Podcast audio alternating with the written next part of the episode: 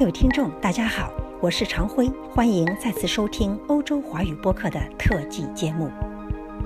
九月十日上午，由国务院侨务办公室、福建省人民政府、中国新闻社主办，以“一带一路与华文媒体新发展”为主题的第九届世界华文传媒论坛在福州开幕。来自六十四个国家和地区的海外华文媒体高层人士、中央主要新闻机构以及部分地方媒体负责人齐聚论坛，展开了高层对话。开幕式由国务院侨办副主任谭天星主持，全国人大常委会副委员长兼秘书长王晨出席了开幕式并致辞。国务院侨办主任裘延平、福建省委副书记、省长于维国。国务院新闻办公室副主任郭卫民先后在开幕式上致辞，全国政协港澳台侨委员会副主任赵阳、国务院新闻办公室原主任赵启正和福建省众多领导出席了开幕式。王晨在开幕式的致辞中说。当前，中国正处于全面建成小康社会的决胜阶段，全国各族人民正在为实现两个一百年奋斗目标、实现中华民族的伟大复兴中国梦而团结奋斗。希望华文媒体人用手中的巨笔书写这不平凡的时代，做中华民族伟大复兴历史征程的见证者与参与者。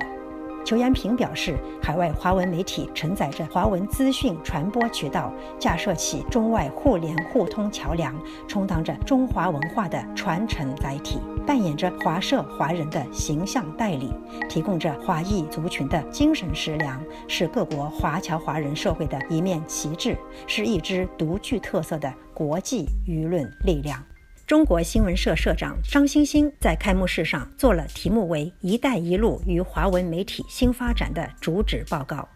报告指出，融合与对话已成为当今全球媒体发展的大趋势。近两年，全球范围内媒体融合的趋势愈加显现。根据最新统计报告显示，中国网民规模达到了7.51亿，手机网民达7.24亿。手机上网比例持续提升，在技术因素的推动下，媒体融合逐渐迈向了深度融合阶段。报告认为，随着中国国际地位的提升、话语影响力的增强，中国媒体走出去的态势愈发显现，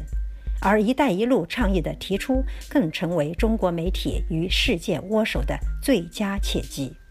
报告指出，近两年华文媒体加快了变革与创新。以移动技术为基础的新媒介进一步崛起，形成极具潜力的新业态。其中，东南亚华文媒体开始积极探索新的媒介形式。美国华文平面媒体、广播电视等纷纷着力发展融媒体。欧洲华文媒体利用新媒体技术提高竞争力。澳大利亚华文媒体走向了集团化和多媒体的共融道路，港澳地区新媒体影响力也在上升，获得了更多的广告资源。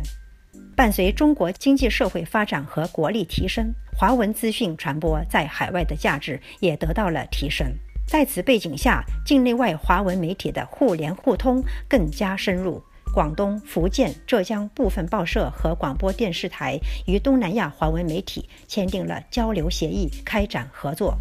报告指出，目前海外华人华侨有六千多万人，其中四千多万人分布在“一带一路”沿线。在本届论坛上，“一带一路”华媒协作云平台将正式上线，开启了华文媒体合作的新版图。